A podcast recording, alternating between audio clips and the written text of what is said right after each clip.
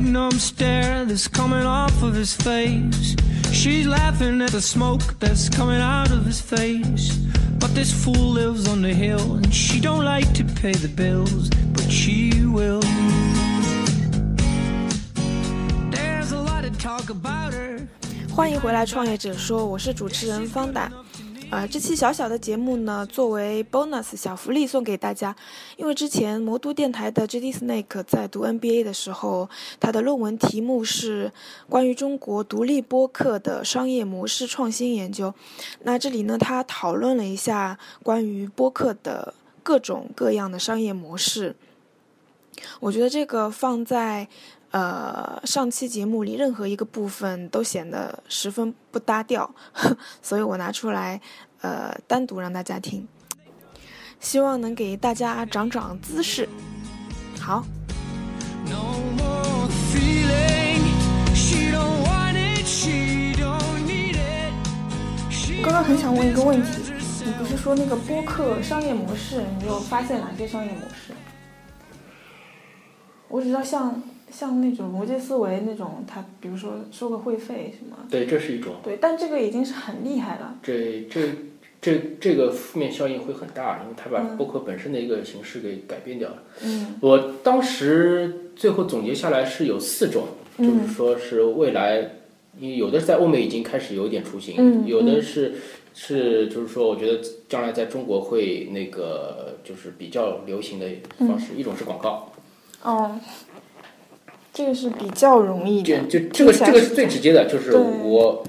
我比如说有人说你节目不错，嗯听众也很多。啊、你是个汽车类的节目，现在出了款新的汽车，你能不能帮我做个广告？对我说可以，几种方式，一个，然后我在前面就插个硬广告，本节目由某某某汽车公司嗯，赞助。赞赞赞赞助播出啊，咵一下子。还有一种是软广告，就是嗯两个人在聊天的时候说，哎，那么开着我那辆呃什么什么什么车去去哪里啊，什么怎么怎么样，嗯哎，帮他插一段，这个其实也很简单，对吧？这个是一个广告，嗯，嗯，但你必须做到很，也是必须做到很大很大才能有广告。呃，不而且广告，我不觉得负面效应不，这这个只不过嗯是是最初的一个阶段，然后现在的话，包括苹果，包括喜马拉雅，嗯包括荔枝，他们在做一个什么事情？就是说，他们手上有大数据，嗯，他们知道整个中国大陆啊，呃，这个音乐类，比如说是流行音乐类最好的独立博客是哪哪几哪几家，嗯收听人最多的，比如说是八零后或者说是九零后嗯，他收听的这个呃音乐的博客最好的是哪几家？嗯然后你唱片公司你要推给新人的时候，你可以找这几家播客去嗯，插广告，对吧？所以说，你作为独这立个播客人，是 to B 了，不是对 to 你独立播客人的话，直接你不用自己去找广告商，你你哦对你只要专心的把你自己做的节广目的告风格和做做好就可以了，然后自然会有平台来帮你牵线搭桥。这是这是一种互利的一种方式，嗯甚至是说，比如说，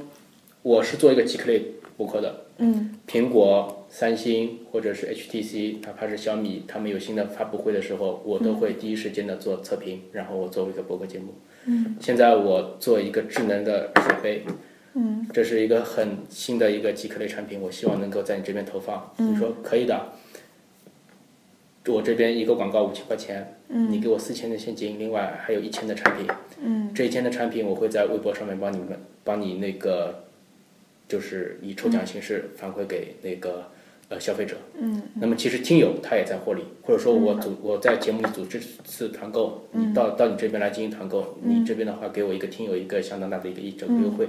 那其实听友在获利，嗯对我播客人在获利，嗯，呃，你那也是个做了推广。对你那个广告商在获利，你的平台在获利，你的四方都在获利，这就是一个很好的一个商业结构。嗯这是这是苹果、喜马拉雅以及荔枝他们现在想推的一个一个完美的一个形状，但是、嗯但是估计还要还要再有几年。嗯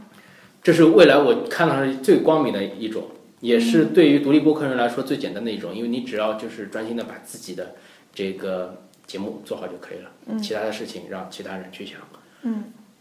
另外一种就拓是就是怎么说呢，嗯，其实就是帮自己打广告了。比如说你是个作家，你要写书，这个有对你可能你可能你预计到你半年以后或者是明年的这个时候你会出版一本新的小说，嗯，然后你在之前的话，你就可以先分享一些写作心得，嗯，呃，或者是自己朗读一段当中的已经完成的章节，呃，做成一个博客，其实就跟博客一样，对对对，对你先把观众的、把听友的这个胃口吊起来，然后粉一直丝积累起来，对然后一，他们直是免费的往上听你的走，播客节目，但是他们最终会把钱投给你的这本新书。对，啊，这也是一种形式。嗯，第三种呢，就是其实跟这差不多，呃，像糖蒜，像那个那个电影不聊，他们现在就在做这个东西。嗯他们把自己的节目做成精品，做得很好，积累了一大群的粉丝之后，他们搞线下活动，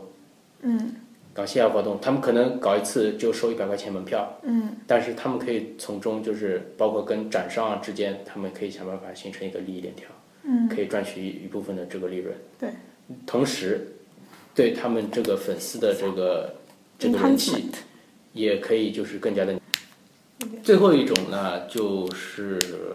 更加没有没有那个没没有技术含量了，就是你把你自己的节目的 logo 印在水杯上，印在抱枕上，印在嗯 T 恤上，开个淘宝店去你去卖钱。